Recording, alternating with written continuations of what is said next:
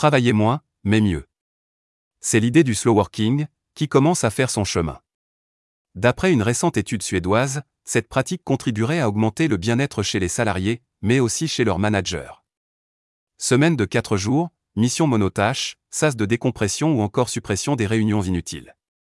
Comme son nom le suggère, le slow working consiste à ralentir au travail, dans le but de booster sa productivité. Et l'idée semble porter ses fruits, selon cette récente enquête réalisée par l'Université de Göteborg, en Suède, auprès de 1000 employés à qui on a proposé de passer à temps partiel. Malgré la baisse de salaire que ce choix implique, le fait de réduire ses heures de travail a procuré plus de bien-être aux salariés qui ont participé à l'expérience.